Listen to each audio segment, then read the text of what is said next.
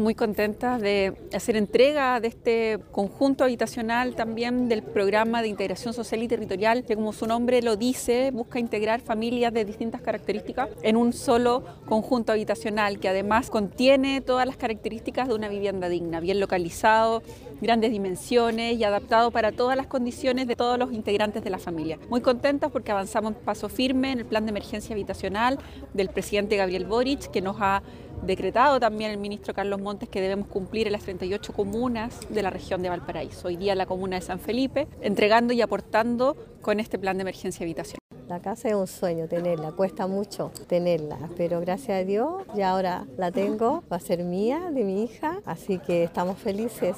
felices de estar acá en un lugar bonito. Y son muy bonitos los departamentos, muy lindos, no hay nada que decir, estoy feliz, contenta. Esta es una segunda etapa que entregamos